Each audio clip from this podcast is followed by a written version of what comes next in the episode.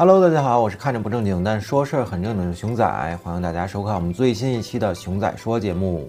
万众期待的2022北京冬奥会呢，马上就要开始了，所以咱们说正式内容之前呢，先在这里预祝咱们的奥运健儿能赛出好成绩，多多拿奖牌。同时呢，也祝愿冬奥会和冬残奥会呢都能圆满举办。好了，言归正传。那么熊仔我呢，作为一个汽车爱好者，除了关注冬奥会精彩的比赛之外啊，同时呢也会关注冬奥会的工作车都是哪些。所以呢，本期节目呢，咱们就来聊聊关于冬奥会的那些工作车。到了二零二二年这个时间节点呢，绿色环保的理念已经是奥组委和全世界的共识了。所以本届奥运会呢，也是节能与清洁能源车辆使用比例最高的一届，占比呢达到了百分之八十五点八四。像小客车类型的工作车啊，全部用的都是新能源车。那么在北京赛区呢，工作车基本上都是纯电动和天然气的车辆，而在这个延庆和张家口赛区呢，主要用的就是氢燃料电池车了。大巴车这一块啊，包括这个福田欧辉啊、宇通啊等等，都提供的这个氢燃料电池的工作车作为指定用车。那小客车方面的主力啊，就是这个北汽的 E-U7 和丰田的 Mirai 了。哎，听到这儿啊，相信很多网友就不理解了，为什么国产电动车一哥比亚迪没有入选呢？反而是用北汽和丰田当工作车？你这就说不过去了，对吧？首先是用这个北汽 E-U7 啊，确实让人皱眉，因为这款车的销量呢很一般，产品力呢也确实比较让人牙疼。但是作为举办地主场企业啊，政策上呢自然会有一些倾斜，更何况呢也得考虑到这个采购成本的问题，所以用这个北汽 E-U7 呢也不算是让人意外。那比亚迪再好，可情况就是这么个情况，对吧？况且在北京，那可是北汽的主场啊，你再不用我北汽的车，那我这脸还要不要了，对吧？但使用这个丰田米 i 啊，其实是迫不得已的一个举措，因为咱们自主品牌啊，在乘用车领域目前还真没有成熟的氢燃料电池供组委会选择。你用这个丰田的米 i 呢，也是一个无奈之举吧，就算。那么为什么冬奥会一定要用氢燃料电池汽车呢？用锂电池的难道不行吗？这个其中最大的问题啊，就是气温。众所周知啊，低温呢会让锂电池的充电速度和续航里程大打折扣。你像北京冬天这个最低温度啊，大概在零下十度左右。那延庆呢属于山区，会更冷。而夜晚的这个张家口崇礼啊，能达到零下二十度甚至零下三十度的极端情况。那这个温度下呢，选择锂电池汽车作为冬奥会的工作车，实在不是什么明智之举。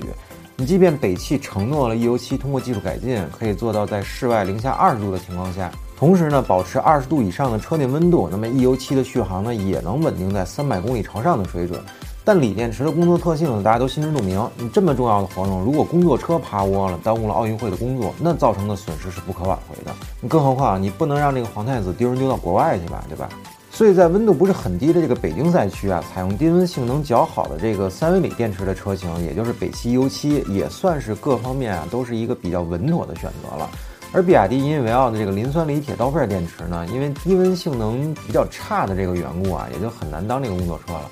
那么又想要纯电动的新能源汽车，又想保证它靠谱，那氢燃料电池几乎成为了唯一的选择。而丰田的米 i 呢又是佼佼者，所以当工作车呢也算是众望所归。而刚发布的这个第二代车型啊，在性能上呢又完成了升级，加满一次氢后呢有超过八百公里的续航里程，而且呢不惧低温，排放物呢也只有水，确实是非常适合当这个冬奥会的工作车啊。那么丰田米外就没有缺点吗？当然有了，只不过这些缺点呢，对于冬奥会的使用来说呢，并不敏感。氢燃料电池的两个主要缺点啊，一是加氢站的建设难度大，二呢就是车辆发生碰撞的安全性。这两个缺点呢，其实都是氢的化学特性造成的。常温下啊，氢是气态的，想在加氢站中大量存储啊，它就必须得变成液态的，才能满足足够的存储量。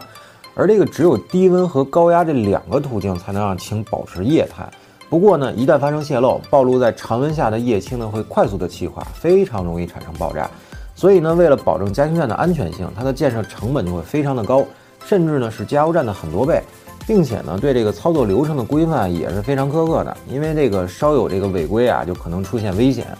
那面对这个成本又高又不好管理的难题，想大规模的建设这个加氢站啊，是挺不容易的一件事儿。但是这些呢，对于冬奥会来说，并不是什么问题。那么关于这个碰撞安全性的问题呢，也算是因祸得福吧。由于这个疫情啊还在这个全球蔓延，本届冬奥会呢算是一个闭环管理，运动员呢和工作人员不能随意外出。你这样呢就减少了这个工作车与社会车辆接触的机会。在这个社会道路上啊还设有这个冬奥专用的车道，所以这些工作车呢在公共道路上行驶的时候还算是比较安全的，发生碰撞的概率呢也是比较低的一件事儿。好，那说完了冬奥会的工作车和这个丰田米外的事儿啊，我们再聊点延伸的话题。虽然目前有不少的汽车厂商啊，在布局锂电池电车的同时啊，也在氢燃料电车上使劲儿。但是熊仔，我想说啊，氢燃料电池的局限性呢还是比较大的。加氢站的建设难度呢，和这个车内存储罐的这个泄漏问题啊，都是非常不好解决的一件事。那这条技术路线呢，其实并不是太适合这个私家车领域，反而呢是比较适合这个商用车，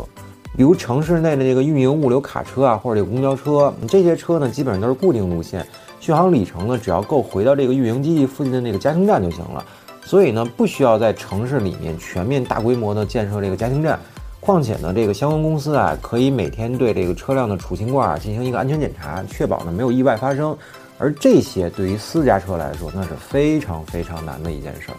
所以呢，其实我们还是一直倡导这个理念啊，技术本身呢是没有对错的，只有这个合适和不合适。那不管是这个氢燃料电池还是锂电池啊，都各自有各自的这个优缺点，没有必要捧一个贬一个，适合自己的就完了，对吧？好了，那关于本期冬奥会工作车的节目呢，咱们就先聊到这儿。如果您对本期内容有什么看法的话，欢迎大家留言，咱们在评论区中继续讨论。最后呢，还是小广告环节，欢迎大家一键三连、点赞加关注支持我们，咱们下期节目再见，拜拜。